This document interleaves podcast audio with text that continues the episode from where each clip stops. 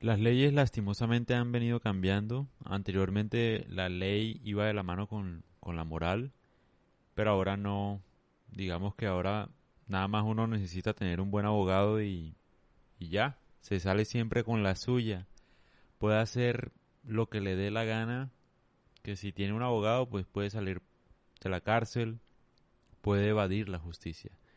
Pero anteriormente no era así, con el Código de Hammurabi, por ejemplo, que es el primer cuerpo de leyes de la historia, hace que 3800 años, por ejemplo.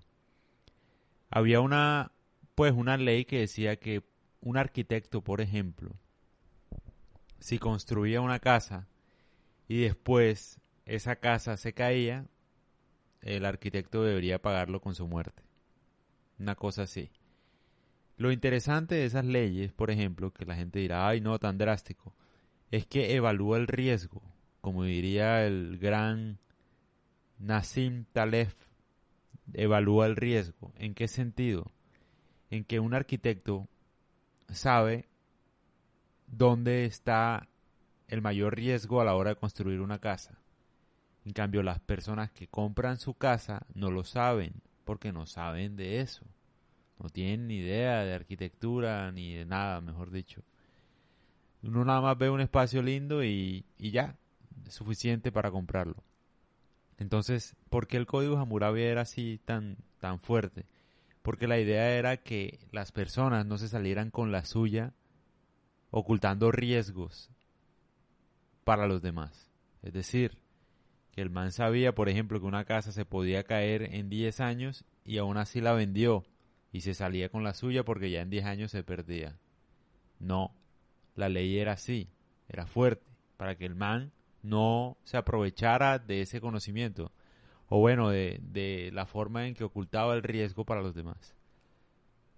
Lastimosamente eso ha, ha venido cambiando. Lo mismo pasa con, por ejemplo, no sé si estoy mal, pero anteriormente, eh, si un niño, por ejemplo, mataba a otro jugando, la mamá tenía derecho de mandar a uno de sus hermanos a que practicara el mismo juego con el que mató a su hijo.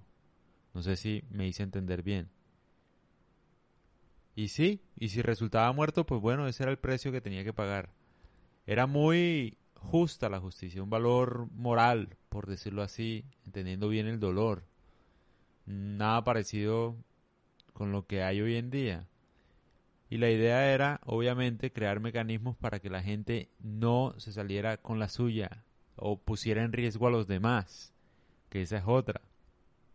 En, los tiempos de ahora, por ejemplo, eh, cualquier persona, un banquero, por ejemplo, pone en riesgo a todo el mundo en una crisis, tal cual, y nosotros, las personas naturales, pagamos con nuestros impuestos para el rescate de los banqueros, por ejemplo.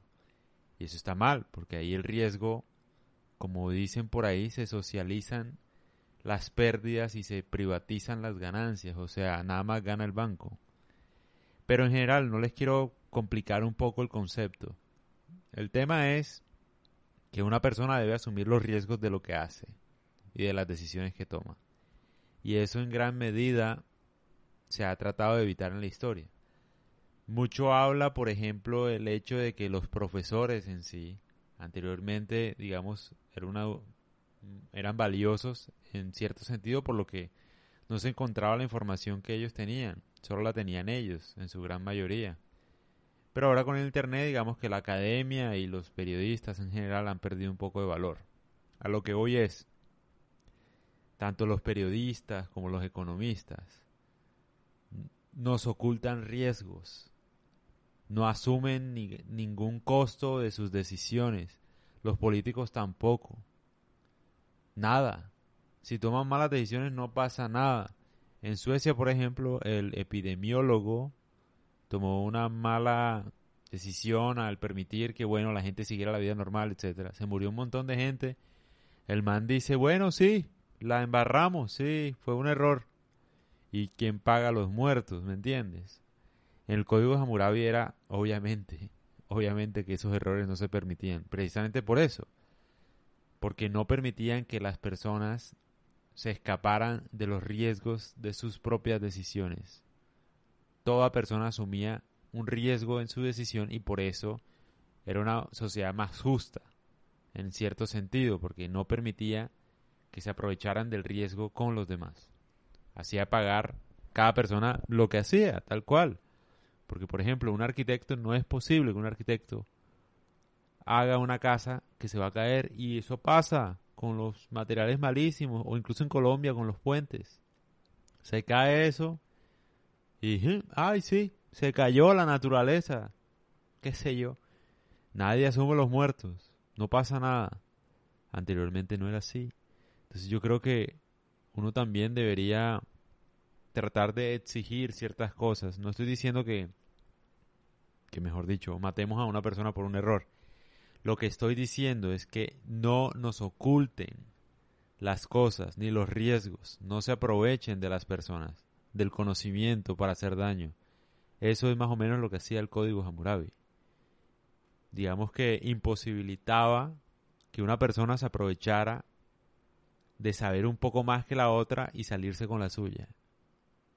Y eso es, digamos, a lo que hay que volver.